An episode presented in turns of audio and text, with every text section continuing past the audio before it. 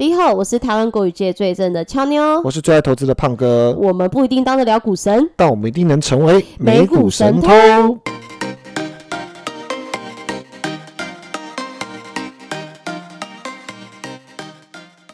现在时间晚上八点十六分，今天是五月十七号，刚忘记讲日期啦。中间发生超多事，快速来聊一下。因为上礼拜四的时候，原本有预告说要录一个什么东西，其实我们自己也都忘记了，你记得吗？呃，应该因为我们礼拜二的时候突然打开这个话匣子，我们就聊了一堆我们本本来不是要聊的主题。因为那时候，因为原本那时候上上星期二是美股很惨烈的时候，对对对对对对。然后我我们原本计划要聊的事情，其实基本上感觉都跟大家脱钩了，因为。大家应该当时的情绪是对啦哦，我们本来要聊那个巴菲特股东会下集，对下集下集，对对对，因为他有讲到二十几个要点，那因为我们上上一集好像就只讲了一半，一半对，那可是因为上个星期原本要讲的时候，就发现身边很多朋友都现在那个情绪，对现在那个情绪来来来讲，其实基本上我们就觉得聊这个东西是对短期的。而且很不接地气，对对，状况没有帮助的。然后，OK，反正呃，聊完了之后呢，礼拜四反正就反正就这个这个。好了，礼拜四我先讲啊，就是死小孩。对，这俏妞错，因为其实听众朋友如果通友们啦，如果有听这个前几期，应该知道我牙齿之前出大事嘛，脸肿的跟这个猪头一样，所以我就定期回诊。那因为上周四我真的完全忘记了，是当天有跳。那个一早七点多跳了记事本出来说晚上七点半要看牙医，然后我就想说代替抓雕啊，我要跟胖哥讲这件事，因为我一般我如果有事我会提前讲，那因为当天我就直接密他说那个，只要听到只要听到俏妞的口气突然变得很尊敬，然后非常有礼貌的时候，就觉得有什么怪事要发生，然后就是接二连三，然后。呃，基本上这个礼拜四跟大家可能也是不会见面，因为俏妞就是要去打那个第三季的疫苗嘛。我觉得这没问题啦，就打疫苗没问题。但是最最好还是不要占用到这个二四的这个与偷友们碰面时间啊。但是，但但是我真的讲一个老实话，我真的是为偷友们蛮感动，因为你知道上礼拜四这个一早七点多牙医请假，胖哥就直接回说，你知道昨晚有最。最最重要的 CPI 公布了吗？就是数据啦，因为刚好呃礼拜三的凌晨公布美国的 CPI 嘛，那当然也是创这个几十年的新高，所以这可能也会影响到，明明就回落一些，但还是创新，还是有，而且它维持在高档八点三多嘛，对啊，所以其实对后市股市还是会有一些影响。那把胖哥都想好晚上要跟偷友们做什么样的分享，就被这个俏妞死小孩这个牙医。去干扰到了，所以我这边也是深感抱歉。我没有，我觉得就是通常这个时候大家是最需要，对对，就需要一点心理慰藉。结果没想到这该死的俏妞，不知道是自己想逃避还是怎样，就没有。我们都说要面对了，上礼拜二就说要面对。好，总而言之，礼拜四俏妞也不会来啊，俏妞要请假。基本上我们现在录了七十几集，我们来计算一下，俏妞大概应该已经迈向双位数的这个请假次数了。胖哥目前是全请。呃，对，但是但是，俏妞有承诺胖哥一点，就是以后不会有请假这件事，只会有调班。调班的意思就是，我们每周是二四。你干嘛？你干嘛跟跟跟？你干嘛在那个偷友前面去对着我讲话？对对对，你不用借，你不用借他们的。好好好，我这我自己跟胖哥讲就好。好了，那我们先讲一下我们等一下要聊的主题，再跟大家 update 一下昨天美股盘后消息。大家珍惜一下今天啊！今天还有一个小插曲，我们的那个。Hosting 的那个平台忘记缴钱，然后据说过去五天整个流量是零，因为哦对对对，或者 忘记缴钱，所以我们自己都没发现，因为俏妞疯狂请假嘛，然后我们想说哦不用上班啊，所以基本上就完全哎，但基本上基本上我们有被那个流量吓到，想说怎么会是零，怎么会没有人在听我们的节目？居然是我们没有缴钱，Popping 不给我们那个数据，因为我好现实哦，对，因为 Popping 是。其实他已经是延后两个月，可是我我觉得 anyway 就我我我们也充分显现出我们其实不太在乎流量，反正就 我们就是真的就是如果假设有缘人，其实基本上有需要我们的，然后因为像我们有很多好朋友们，他听我们节目之后，他会找到一点方向，或者是知道一点交易心里面的东西，这些需要我们的人，就就我我们就每周二四聚在一起，然后就一起探讨，然后如果没有人。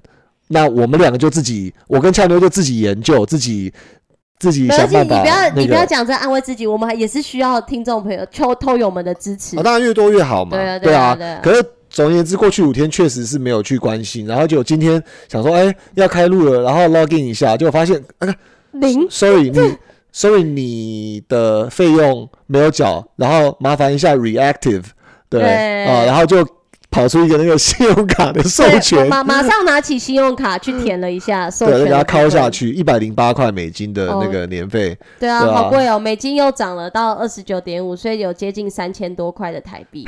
希望偷友们能支持，就是这给我们一篇留言，一人一篇，不是一直有一篇，一人一篇。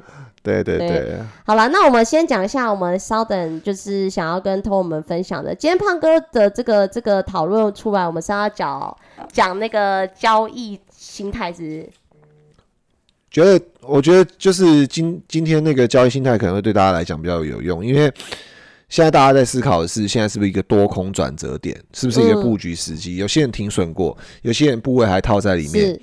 是那如果假设有那个幸运儿是满手现金的话，啊，这也是一个很很关键的观察期。是是，所以，所以我觉得讲一下交易面的东西，可能对大家来讲是比较有意义的。然后先听一下俏妞，呃，为我们分享一下美股盘后。好，那我们先跟大家 update 一下昨天的这个美股盘后消息。华尔街周一十六日对经济放缓的担忧升温，美元走低，金价回升，比特币回落至三万美元以下，国际油价攻高。苹果、微软和 Tesla 等大型股疲软，Datadog、Cloudflare 等云端股概念暴跌，能源股撑腰之下，四大指数仅道琼勉强收红，标普收黑零点三九个 percent，纳指和费半重挫一点二个 percent。数据方面，美国五月份纽约制造业指数报负十一点六，远逊于预期的失误。华尔街担忧经济活动放缓，可能加剧联准会政策路径的复杂化。曾领导联准会费的度过两千零八年金融危机的联准会前主席伯南克周一表示，联准会对通膨反应迟缓是个错误。高通膨问题已发展成为自一九八零年代初以来最严重的事件。联准会第三把交易，纽约联准银行总裁威廉斯指出，联准会正在积极采取行动以降低过热的通膨，预计明年通膨将大幅放缓，但预估紧缩政策将导致市场波动性变大，并促使债市流动性恶化。全球经济不甚乐观，中国疫情风控冲击经济。中国四月份零售年减十一点一个 percent，跌至近两年的低点。同时，中国汽车市场四月份销量只剩一百一十八万辆，年减及月减皆达四十七个 percent。上海更因封城，新车销量直接归零。乌二战火不停，为欧洲经济复苏带来了压力。欧盟执委会周一将欧元区二零二二年全年经济成长率从二月预估的四点零大幅下修至二点七个 percent。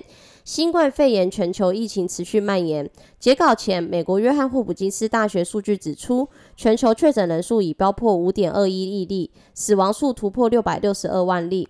全球一百八十四个国家地区接种超过一百一十六亿剂的疫苗。纽约市因疫情恶化，正考虑恢复公共场所强制佩戴口罩。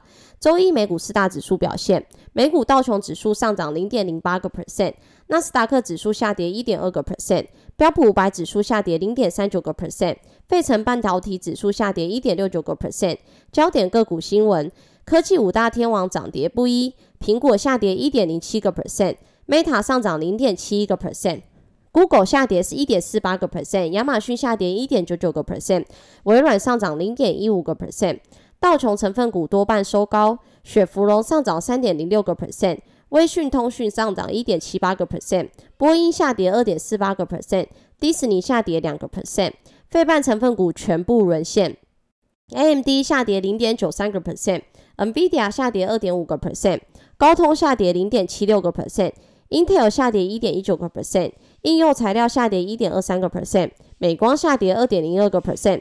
德州仪器下跌零点七三个 percent，台股 ADR 萎靡不振，台积电 ADR 下跌零点六个 percent，日月光 ADR 下跌一点八一个 percent，联电 ADR 下跌零点九六个 percent，中华电信 ADR 下跌零点一九个 percent。企业重点新闻：Twitter 周一暴跌八点一个 percent 至每股三十七点三九美元。全球首富马斯克十三日以假账号比例不到五趴为由暂停收购 Twitter。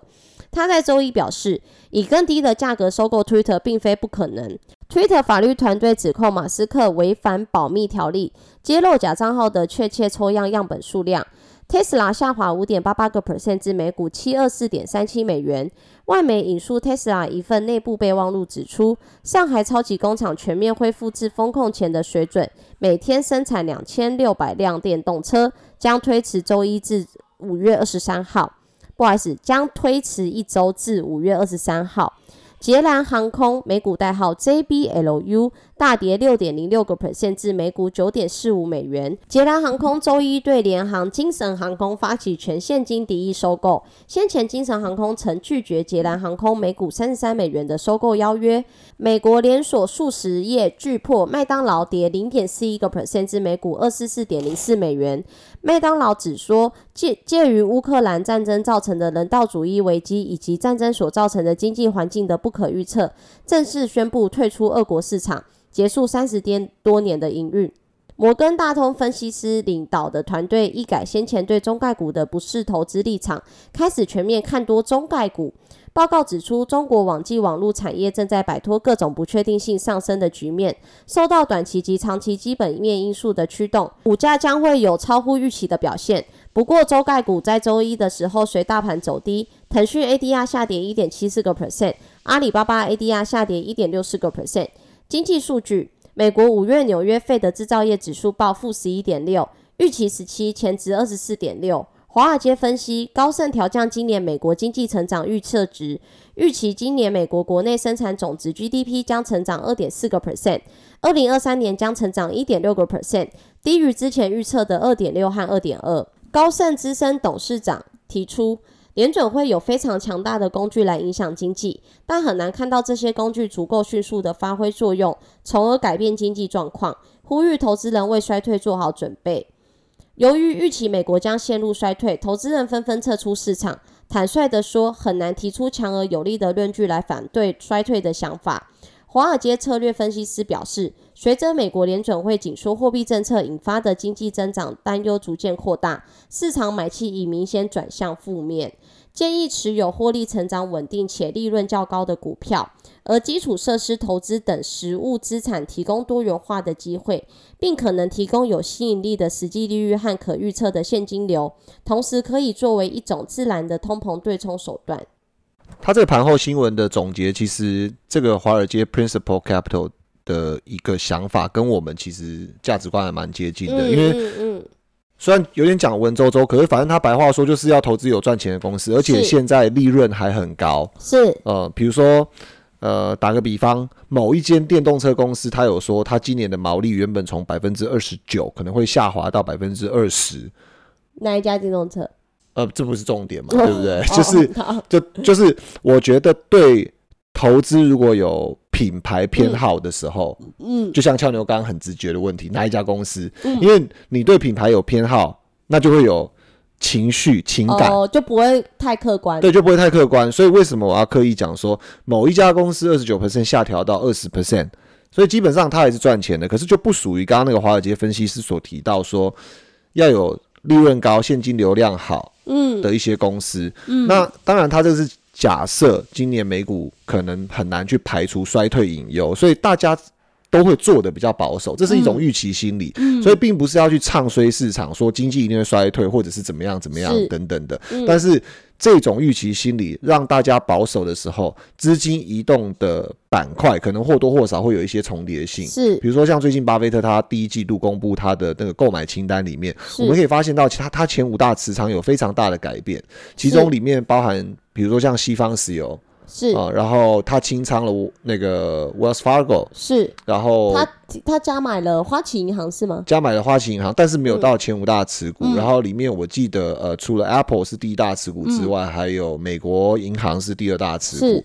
然后另外，呃，原本作为前五大的卡夫食品，其实现在也还在前十大里头，但是因为西方石油加仓加的更多，所以把卡夫给挤出去了。然后。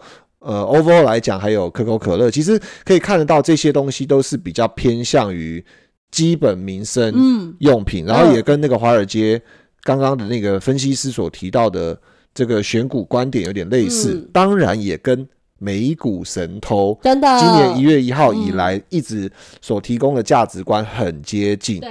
啊，所以这个这个东西其实会是一个呃市场老司机的专业共识，就是我们当对很多东西不确定性。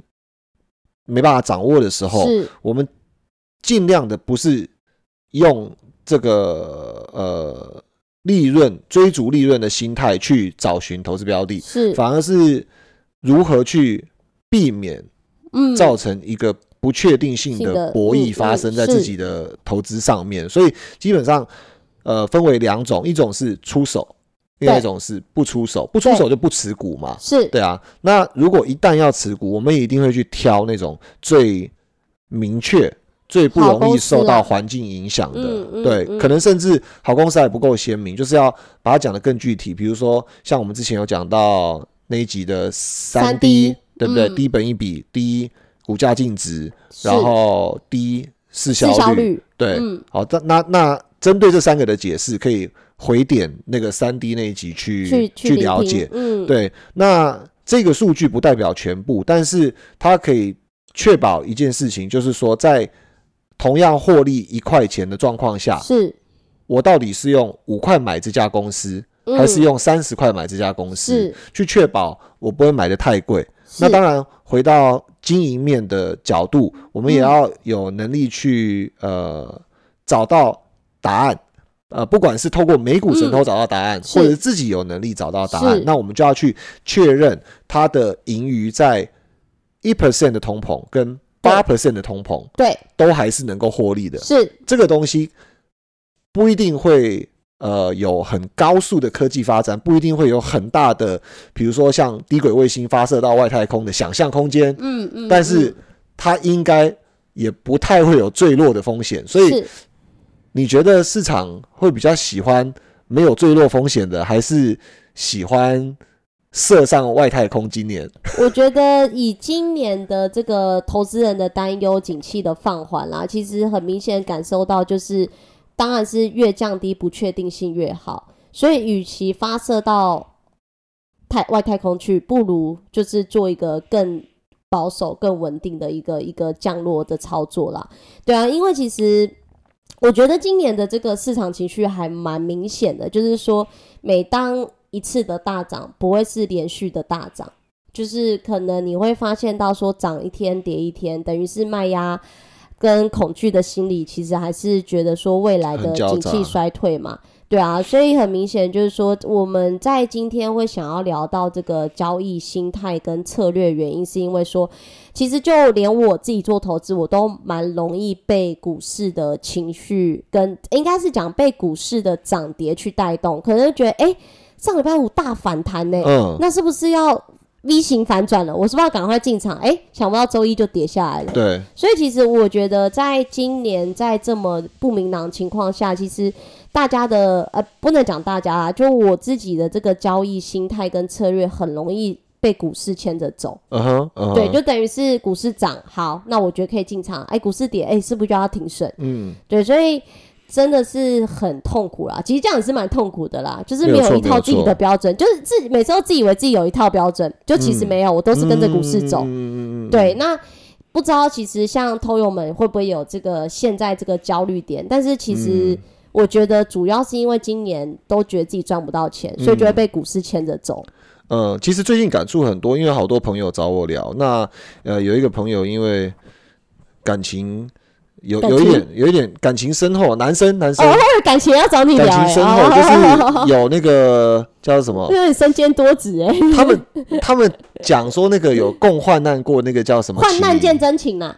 不是的啦，就是那个什么，那个叫什么情谊，同袍情谊吗？还是什么情谊？哦，就是反正就共患难过，患难与共的那种感情，就对。哦啊，那反正呃，看到他们不好，我其实心里都会觉得特别心疼。可是，呃，这这个环境感觉好像不好的人很多很多的，对啊。所以今天我们要来讲一个东西，叫做鸡蛋理论。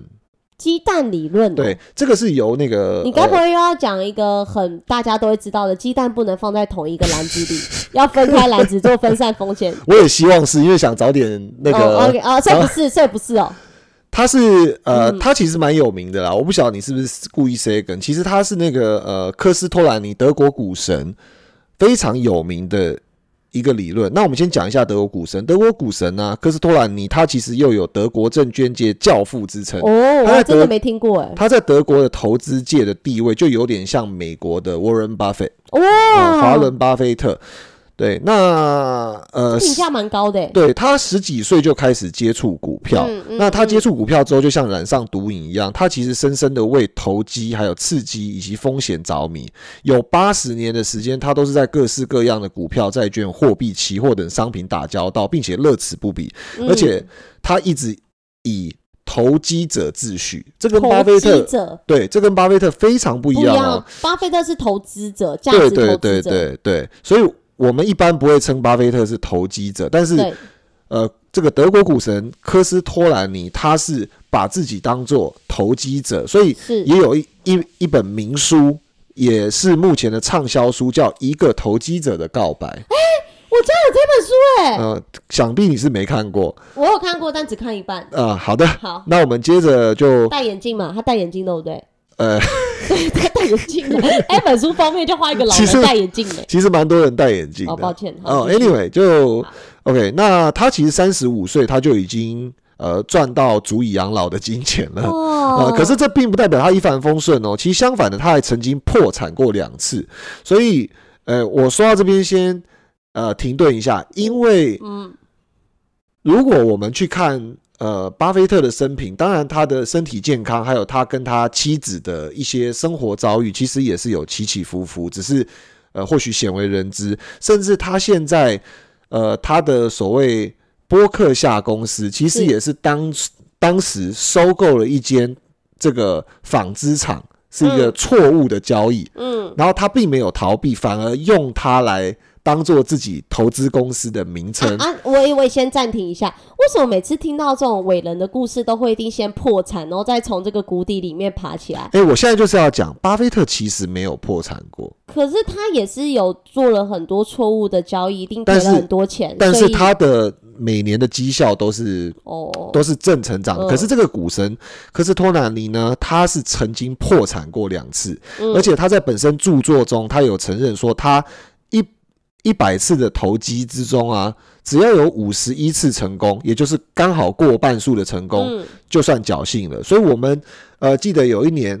呃，我们有一年，有 我一们不知道去年才开始的哦，对啊，啊、因为总是直觉，因为我们已经在投资市场十几年了。嗯嗯 OK，我我我想讲的是说，我们呃去年有一集我们在讲蒙地卡罗谬论嘛，哦哦哦呃，就是在赌场上的一些迷失，关于几率、关于概率的迷失。那呃，为什么讲到这个呢？就是说，因为科斯托兰尼他有讲到一个非常谦逊的话，他讲到五十一次就 OK，幸。就是侥幸了。那相反的，我们的蒙地卡罗谬论里面其实有呃清楚的跟听众朋友们分享到说，其实赌场它也是利用这样子的概率，用大数法则去嗯赚取那个优势的嗯。这个价差，嗯。所以它只要常态，他能够经营赌场，基本上他只要比散户多一到嗯两个 percent，他永远会是赢家。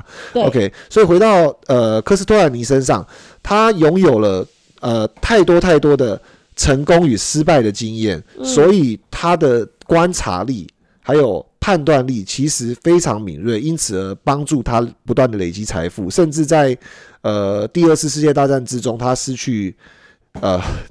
所有家当的双亲在哦那个瑞士哦，就安享了晚年。那呃，我我想现在大家就是视同自己蛮多啦，因为我我身边很多朋友听到他们视同自己已经破产，对啦，嗯，就把三年五年存下来的钱，呃，其实我觉得蛮感慨。我听到我就是觉得嗯会、感觉会眼眶打转，因为嗯有些人他真的是非常节省。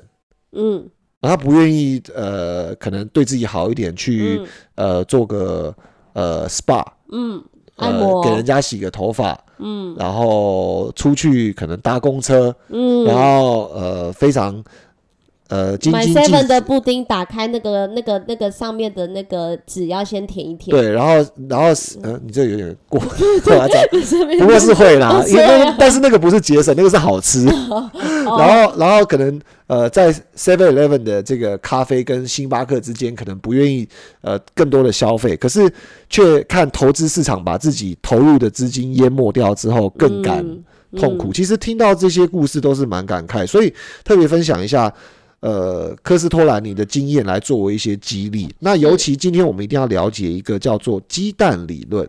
好，好，鸡蛋理论的话，其实很多人称为多空循环的硬道理。基本上每一个投资者进到市场上啊，一定都想怎么样？赚钱想赚钱嘛？想赚钱要怎么办？怎么买？怎么卖？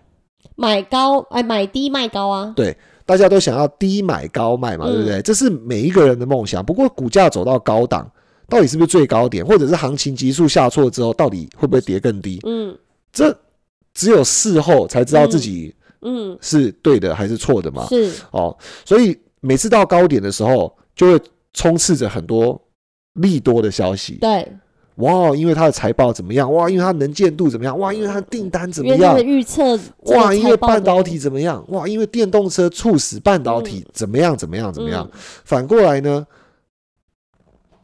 行情如果假设不好的时候，天天都是坏消息，对。利空连连，然后股价频频破底，是，然后破底的时候，就有很多的新闻，很多的周边的声音一直在干扰着你，数落着你。嗯。这就是我们人生常发生的事情。嗯，比如说，像现在很多那个中概股 ADR 投资朋友，嗯。全世界好像都在与你为敌。嗯嗯，对啊。嗯。哎，像牛牛阿里巴巴哦，哎，没概念呢。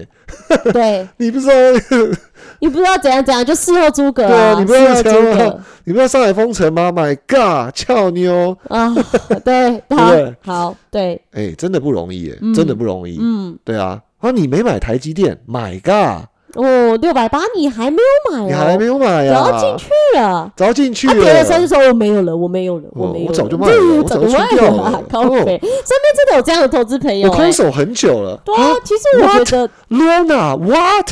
Luna 币哦，你在讲 Luna 币哦，What？啊好可怕，跌了九十九趴，稳定币，别闹了，你怎么会投资那东西？一点都不稳定，这有什么稳定对币？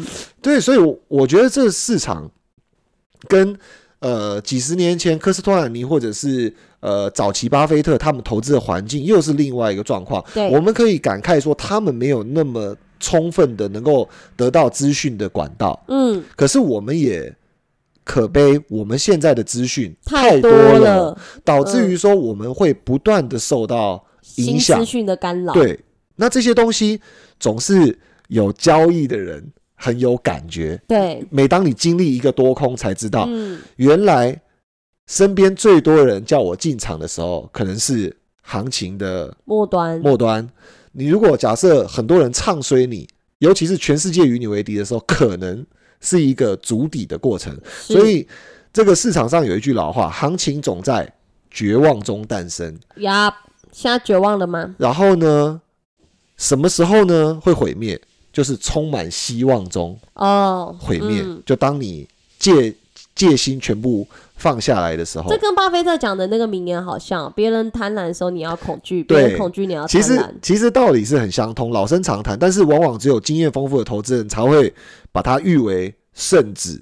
哦嗯，那这个东西其实基本上他们就会逆势而为。是，好，那我们来讲一下这个鸡蛋理论。鸡蛋理论的话，其实呃，在科斯托兰尼的眼里，他认为每个多通多空都有一个周期性循环，像是一颗鸡蛋一样，主要由三个阶段所组成。第一个阶段是修正，哦，哦，抱歉，抱歉，好，潘可以继续讲。修正阶段，哦，希望不要有太多偷友想要揍你。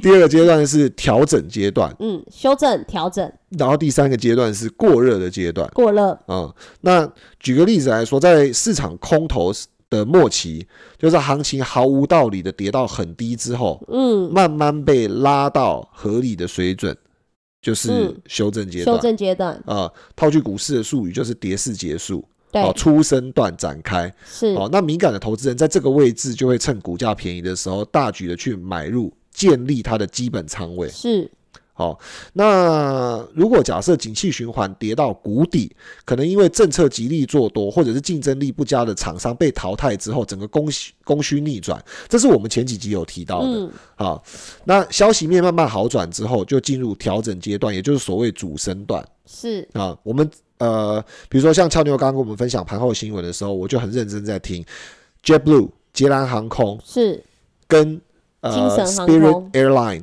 精神航空两个都是一个廉价航空，其实基本上就是二零二零年两年以来的市场最大受害者，嗯尤其是美国，它主要以客机为主，它没有办法像这个台湾的一些航空公司一样，能够轻易的转身就变成货货机。是是对，，所以呃，当客机掉了之后，当然美国复苏速度比较快，可是基本上他们还是从受害中复苏的一个阶段。可是呃，刚刚这里有提到，当景气循环跌至谷底之后，政策极力做多或竞争不佳的厂商被淘汰。我们听到 Spirit Airline 它的股价从呃四五十块一路跌到只剩下十九块，是那虽然还没有直接的被淘汰，可是它的竞争力在股价上已经反映出来，所以有一些竞争对手可能想要趁机用便宜的价钱将它收购，就有点像科斯托兰尼讲到，竞争力不佳的厂商当要被淘汰的时候，如果供需逆转。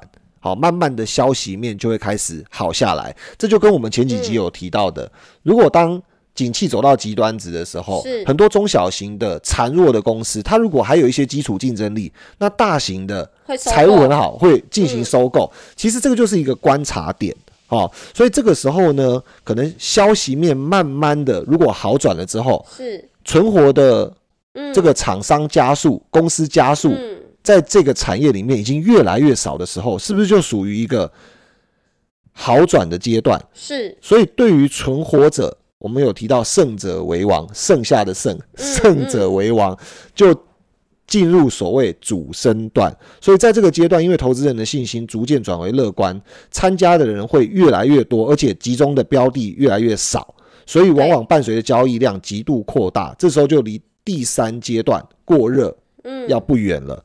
好，那过热的阶段就是所谓陌生段，因为利多不断，行情喷发，当投资人的情绪啊高涨啊、乐观啊，股价往往会涨得太高，而且大家戒心不会太多，因为没有买就仿佛是一种错，是。所以常常会在这个阶段，政府会推测推出一些降温措施，比如说升息啊，哦调高正交税啊，或者是呃很多这个股票开始会有所谓的强手转至弱手啊，强手就是指可能比如说比较聪明的对钱，比如说像华尔街的钱、寿险公司的钱，或者是养老金的钱啊，他们不是。呃，真的一定强于你们，强于嗯我们，强于散户。他的意思是说，呃，他有呃更专业、更有经验的团队在操作的人，他们可能会嗅到这些味道，或者是得到讯息稍微早一点点，他们就会开始偷抛货，然后转至谁的手上，就是嗯弱手的手上。嗯那弱手就是啊，我是一个小白，我没有什么戒备心，我只是单纯今天看到一篇商周，觉得哇哦，呃，我好像应该投资半导体，嗯或者是看到公车来讲，我就应该投资那个呃零碳大未来，嗯跳进电动车产业。对一月的时候应该很多嘛，嗯啊，或者是啊什么比特币、虚拟货币基金啊等等等等，哦，所以这个就是会做一个移转的过程，所以意志坚定的人会转到意志容易动摇的人手上。那一旦所有的股票都变成意志薄弱的人所持有，那多空循环的天平就会倒向空方了。对，没错，嗯因为他们比较容易受到那个受到那个摇摆啦。对，嗯好，所以现在到底是哪一个阶段啊？这个就是我觉得每一个投资人很需要知道的地方。那我们来讲一下每一个阶段的状况。如果假设呃陌生段，呃如果假设到初跌段的这个多空交替阶段，最明显的特征就是成交量跟不上。一方面是一些长期投资者觉得股票很高，然后他们觉得说涨高了就不具投资价值，买盘就缩手，所以成交量会缩小，嗯这是一个观察点。嗯第二个，股票从强手转到弱手，那强手股票少了嘛，好、所以对它就失失去作价的动力，所以一旦有不利的消息，筹码很容易转到惊慌失措的人手上，大跌就是必然会发生的情况。是所以我们这边又讲到两个关键，第一叫大跌，第二叫买盘缩手，成交量跟股价上涨的过程中跟不上。对所以去年我们有讲到一篇关于技术分析的多种形态指标，其实我们有特别把台湾护国神山台积电放进来。那当时台积电的这个处境是属于价呃平。价平量呃呃，缩，对不起，价涨量平，呃对对，就是说价钱一直涨，但是成交量却没有动能出来。对，等于是它它等于没成交量没有随着价格往上冲而往上冲啦。对，它成交量其实基本上是持平的一个阶段，甚至是微微幅的在萎缩，但是股价还是往上涨，所以就跟科斯托兰尼所讲到的这个换手阶段有点接近。嗯，好，那呃，另外当时我记得印象还蛮深刻，就是呃有一个最大警讯，它是呃极度乖离，它就是攻过三个波段，哦，所以它不只是价平。呃，价价涨涨量量平，甚至它还攻过山坡，也就是说你，嗯。你回顾它前一年、前两年，它已经从呃两百多块涨到三百块、四百块、五百块，它600它块对它好几个波段。那我知道所谓波段是很难定义，每个人定义的方法也不一样。但是你就看它的股价过去几年，反正它就是已经涨过一个很大的嗯循环，然后你看到成交量一直上不来，基本上就要开始有一些警讯，那不能随着媒体、商周、新闻、报纸跟你讲说，半导体的订单已经满到二零二四年。对，啊、呃那个时候就心里打架的时候，你一定要相信筹码面会主导接下来的市场。是。好，回到这个鸡蛋理论上面，那呃，这个科苏拉尼的鸡蛋理论里面，你还有一个特点，就是强调筹码哈，强手还是弱手嗯。是是主导者。比如说，是。现在到底是法人持有的比较多，还是俏妞跟胖哥持有的比较多？好，那感觉就是散户持有的如。果我跟俏妞都满仓，那偷友们就要小心要，小心了，对。对。对对，哦，所以呃，这个是呃有一个他觉得最重要的地方，因为他认为强手也就是属于坚定者，坚定者包含公司派、主力大户对，，是。还有部分的一些法人，是，弱手呢包含胆小鬼。对，啊，胆小鬼呢就是我俏妞妞，我们为什么那么胆小呢？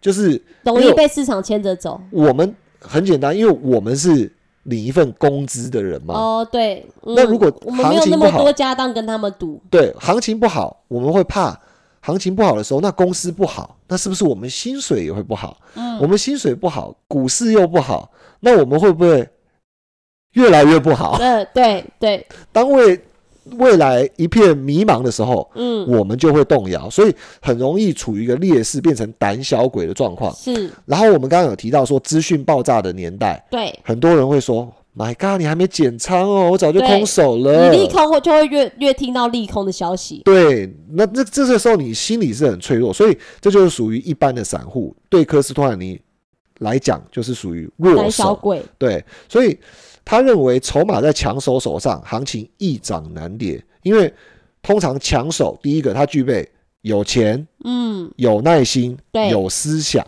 三个优势。对，因为有耐心，所以不会对每一件小事都做出强烈反应。是，有思想的投机家或者是投资者，通常都会有资讯领先的优势，也会经过思考，是并，且有丰富的想象力。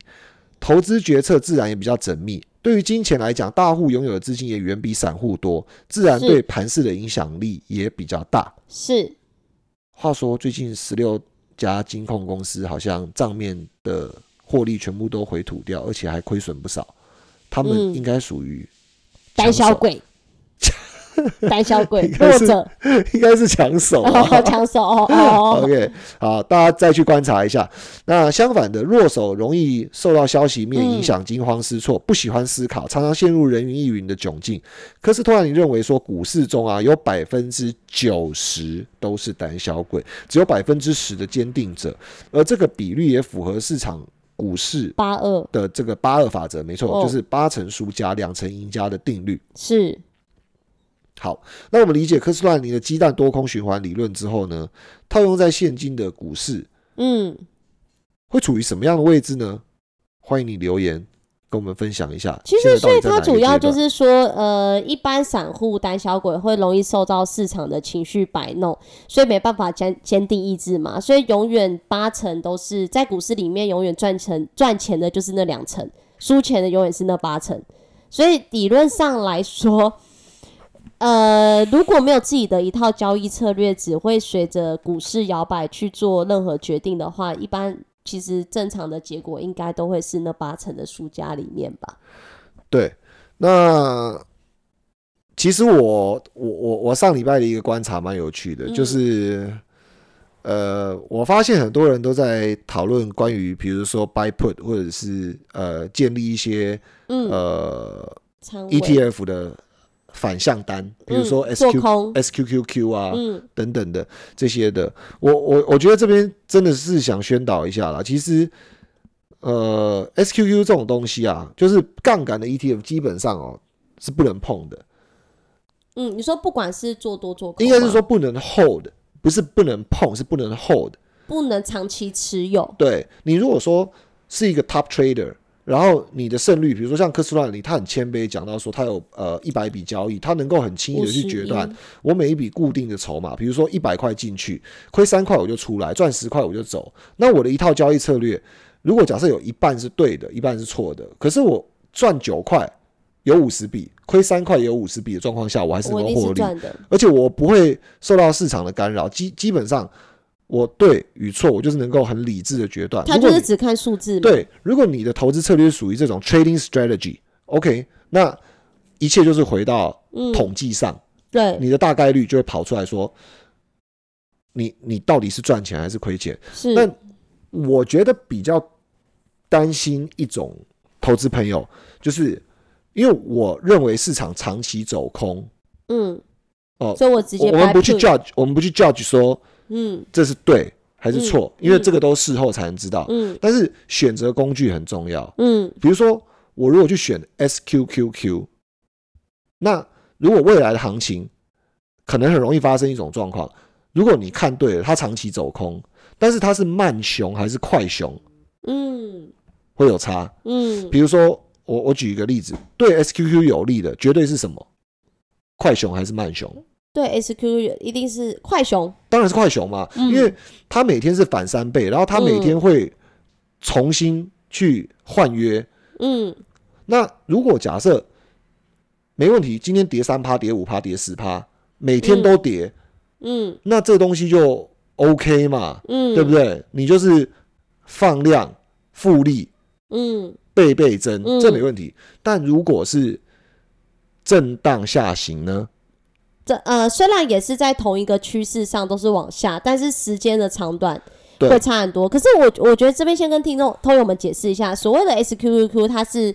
做空放空，对，它是三倍放空的这个 ETF，所以刚刚胖哥讲的，可能朋友们怕听不懂啊，什么叫快熊慢熊？意思讲的快跟慢是指的它下杀的时间长短，熊就是代表空头，空头就代表下跌的对对对对对。那所谓的快熊的意思就是说它是短时间下杀，那你在做这个呃 SQQQ 的话，你会是属于一个比较有利的状况。虽然都一样下杀，比如说我这样解读错嘛？比如说他假设一天跌三十趴，跟三天跌三十趴，他其实一天跌三十趴，对于做 SQQQ 的人来说，应该是属于比较有利的吧？我觉得三个都对，你刚刚讲的两个例子都对 SQQQ 是有利的。嗯，但是呃，我们要把举例极端化。如果假设我们遇到一个慢熊的市场，可能它的长相会是这样子：涨五天。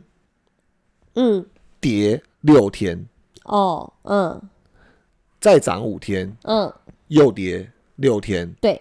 那我们套一个数字进去，如果假设今天涨五天，啊，对于波段操作者，如果假设我能够买低卖高，卖高，那就 OK，没问题，你离场了嘛？因为你是 trading strategy，你就是把它退掉了。嗯。但如果假设我是一个 buy and hold 的长期投资者。你选这个工具可能就选错了，因为你看三趴三趴三趴三趴，嗯，哦，那你可能一个波段涨五天，已经拉出一个三成以上的复利涨幅了，对不对？可是跌五天的时候，可能没跌那么多，它可能跌两趴、两趴、两趴、两趴。嗯嗯，可是整个这样子跌的时候，因为它的位阶比较高，对所以它稀释速度比较快。所以比如说我哦。一百块已经涨到一百三了，对，可是我乘以下跌，对我下跌的时候，我可能每天从高位接损掉三趴、三趴、三趴，加上嗯 leverage 三倍，对，其实只跌到一百一，你可能已经？穿价了，可哦能已经哦。穿穿过一百了。嗯嗯嗯，所以这个就是我们交易很久的人会知道的，就你看对方向，但是结果错误，对，嗯产生用错工具产生错误的结果。嗯，对，所以这个东西其实是要很小心使用。就是呼吁，就是说，你甚至连没有杠杆都还没有办法达到稳定获利的人，你应该要极力的去避免类似像这种杠杆型的 ETF，不管是多做多型或者是看空型的嗯嗯嗯 ETF，、甚至是你要去 buy put 加上一点时间价值，嗯，两个月就要定输赢，三个月要去嗯定输赢，你连凹单的本钱都没有。其实这边讲到一个比较重要的点，就是时间价值部分啦。因为时间是成本，其实他们在转仓换仓的时候，这个投资人的成本无形中会变拉得很高。所以其实刚刚胖哥有说不能长期后的意思，应该还有跟成本有关吧？对，这个这个其实也跟成本就是应该是说，这个其实是数学的哦，陷阱。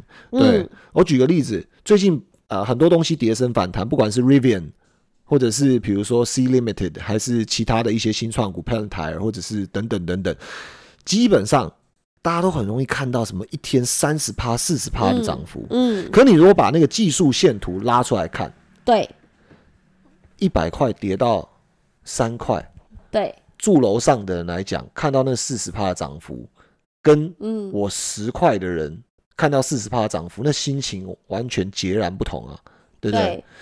哦，这就有点像刚刚我们在开路前胖哥讲的，就是盘前 C，就是那个呃虾皮海洋集团，就是在盘前涨十趴嘛。对，我就回了胖哥一句话，说他都跌八十趴，请问涨这十趴干嘛？哎、对，这就是对，这就是一个很真实的状况，就是如果假设你的东西从一千万跌到一百万的时候，你多十趴就多十万，嗯，呃，十万对于我自有资本一百万来讲，当然是很大的钱对啊，对不对？可对于我一千万资本来讲，我一千我一千万剩一百了，你跟我讲涨十趴，恭喜我，嗯，你在讽刺我吗？一千变一百跟一千变一百一，对，你在跟我开玩笑吗？你在讽刺我吗？所以对于他们的交易心理来讲，是整个是嗯，已经不重要。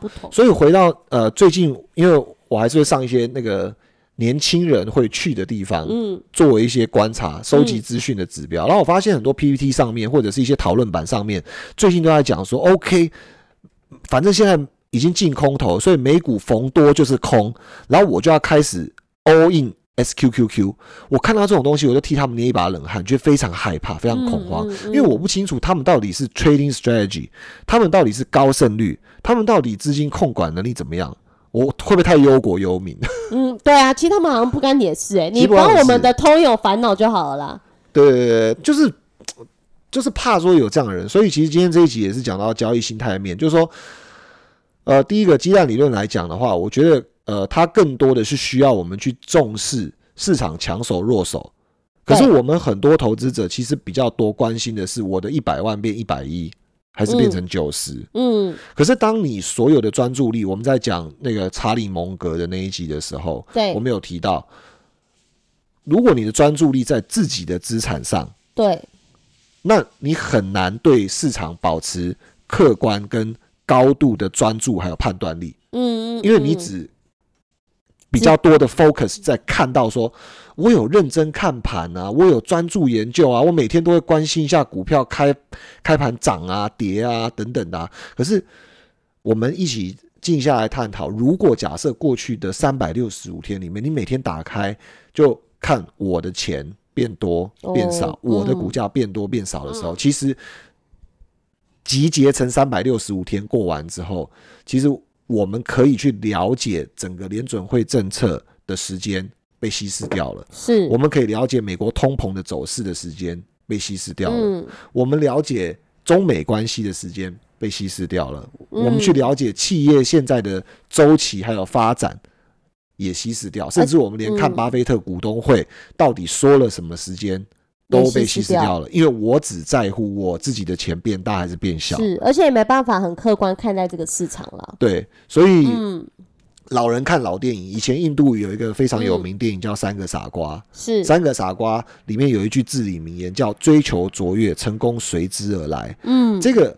追求卓越，成功随之而来，其实就是我们更多的时间。其实我们想要得到那个成功，但是不是关注于我今天的成功有多少？嗯，如果我们关注成功有多少的话，我们就比较在乎我的一千万投进去了，那我到底变一千一百万还是变成九百万？嗯啊，那可能相反的，如果我更关注现在市场的状况，关注市场的周期多。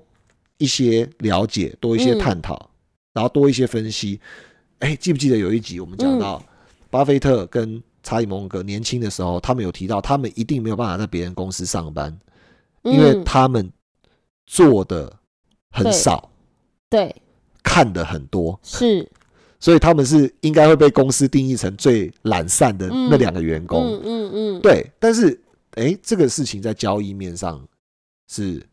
非常重要的，嗯，就是大多的人反过来是我交易很多，我 trade 很多，甚至我每天我要找做的多看的少，对我甚至我每天要找一个新的方向，嗯啊，比如说呃，像有一种类型的投资者逢低我就买，嗯，我就是爱台积电，我就是爱半半导体，所以跌就买，跌我六百块跌到五百九十九块，我就再加，对，五百九十八块再加，对，就发现加到五百八十块的时候。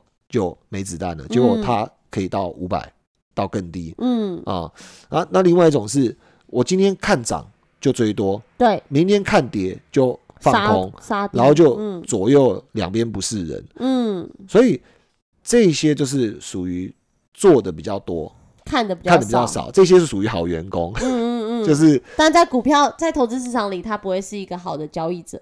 哎，对对对对对对对，所以今天讲讲比较多交易面的东西。然后，呃，还是想要勉励为主啦，因为我觉得就是在这个艰难的市场时刻里，当然我们也我们美股神偷也是属于自媒体的一种，所以大家也会可能保持着问号，就是说，哎，你说不要听媒体的，你说不要被渲染，你说不要被带着走，那我为什么要听神偷的？嗯，对。可是我觉得，当我们的节目做到这边，如果你有对我们的节目这样子的怀疑，那我们替你开心，嗯嗯，因为表示你会对于思考嘛资讯保持怀疑，保持中立的思考。嗯，我们欢迎你去思考我们，验证我们，嗯，然后去把我们归类成有效或无效的资讯是 OK 的。对，因为其实我们在每一集的这个最尾端，真的很希望听众朋友给我们这个评论。原因是因为说，其实当然我们从就是我们自己的这个交易经验跟这个想法、心态去分享给偷友们。那当然可能也许蛮多偷友们面临到问题不止这样嘛。所以在每一次的这个最后，我们都会请偷友们给我们这个评论。其实远比我觉得五星订阅加五星订阅很重要，但是评论上来。讲我们比较能收到一些回馈，就是说，因为比如说我们这一集在讲在讲交易心态跟交易策略，对，那或许很多偷友们可能呃，在我们刚刚讲的这五十分钟里面，其实你都不是里面的其中一者。对，就可能你有自己的这个策略跟想法，可能今年以来你也是非常成功的，所以我们才希望说，就是呃，有聆听我们这个节目听听众朋友们，其实就给我们一些评论跟留言，不管是好是坏啦。对，其实我们的心态就是像俏妞讲的一样，就是大家共襄盛举，然后互相勉励。你如果做的很好，嗯，你其实分享出来，帮助到其他不好的人啊。那另外的，比如说像。我跟俏妞不是很成功，我们就把我们自己不好的经验分享出来，让大家。你是我不，你是我，我不知道啦啊！但是我是不成功，我知道的。好了，胖哥其实本来就比较谦虚啊，但在这个投资的老司机里面，他是比我还要更资深的，所以其实一定有偷友们比我们更资深，所以也就是欢迎偷友们给我们一些想法跟评论。对，那留言可能会帮助到别人。对，一定会帮助到俏妞我，所以就是在在在请这个偷友们给我们多多的评论跟留言，对，时间过得很快，今天嗯已经晚上在六分钟就要开盘了。对，快要开盘了，所以我们在盘前提早结束，希望大家交易顺利。好，我是俏妞。我是胖哥，我们下下期见。投资一定有风险，股票投资有赚有赔，申购前应详阅公开说明书。本节目与所推荐分析之个别有价证券无不当之财务利益关系。本节目资料仅供参考，投资人应独立判断、审慎评估并自负投资风险。